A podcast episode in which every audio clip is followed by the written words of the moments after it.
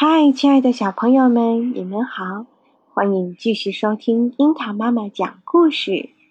今天要给大家讲的故事是：钱塘江潮为什么名闻中外？有一年，钱塘江边来了一个巨人，这巨人可真高大，一步就从江这边跨到了那边。他住在萧山县境内的蜀山上，靠开采矿盐为生。谁也不知道他叫什么名字，因为他住在钱塘江边，所以大家就都叫他钱大王。钱大王力气很大，他扛着一条铁扁担，常常挑些大石块放在江边。没多久。就堆成了一座座大大小小的山。有一天，钱大王去挑自己在蜀山上开采了三年零三个月的矿盐，可是这些盐只够他把扁担的一头装满，因此他便在扁担的另一头装上了一块大石头，放在肩上试了试，刚刚好，于是就担起来，跨到江北边岸了。这时候正是晌午头，天很热。钱大王又刚刚吃过午饭，他想放下担子歇歇，却没想到屁股一沾地儿，就呼噜呼噜的睡着了。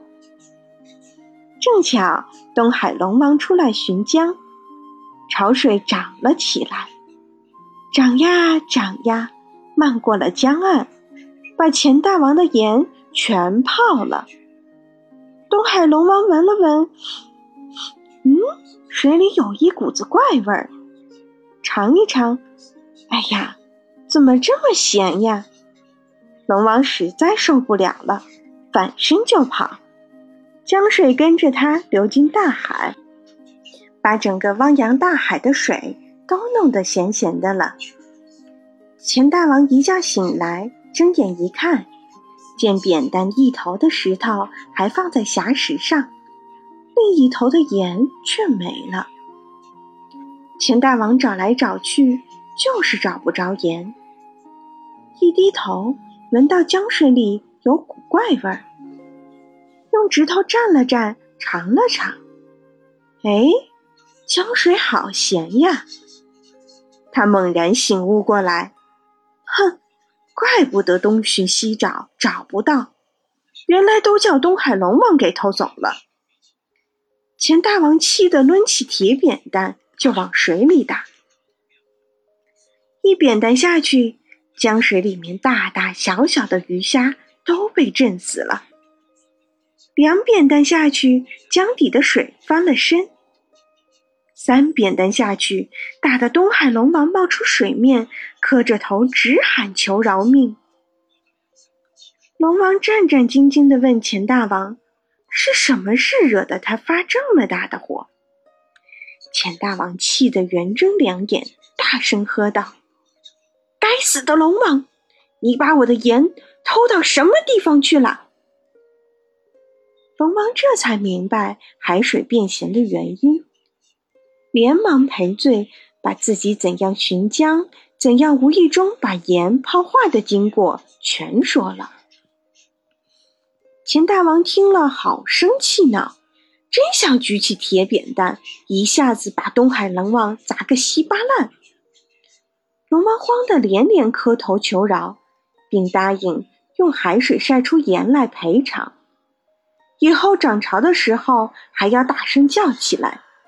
免得钱大王睡着了听不见。钱大王听的这两个条件还不错，便饶了龙王，把扁担向杭州湾一放，说道：“以后海水来时，得从这里叫起。”东海龙王连连答应着，钱大王这才高高兴兴的走了。从这个时候起，海水一进杭州湾，就伸直脖子。哗哗哗的喊叫着，长到钱大王坐过的地方，脖子伸得最高，叫得最响。这个地方就是如今的海宁盐官镇。举世闻名的钱江潮就是这样来的，而盐官镇也成为了观潮的圣地。好了，小朋友们，刚才的故事来自我国的神话，而钱塘江潮其实是受潮汐的影响。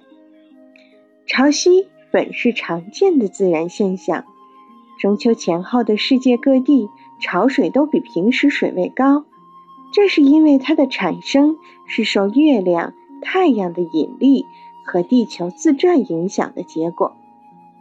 钱塘江因江口呈喇叭状，海潮倒灌，越往里去，水面越狭窄，潮头便越积越高，形成一道直立的水墙，向钱塘江推进。浪花飞溅，轰响如雷，十分壮观。每年的农历八月十八日，是一年中地球离太阳最近的时候。秋潮也格外壮观，吸引了无数国内外游客。宋代诗人苏东坡有诗赞曰：“八月十八潮，壮观天下无。”好了，亲爱的小朋友们，今天的故事就讲到这里了。希望有机会可以让你们的爸爸妈妈带你们到钱塘江潮去看一看。各位小朋友们，晚安。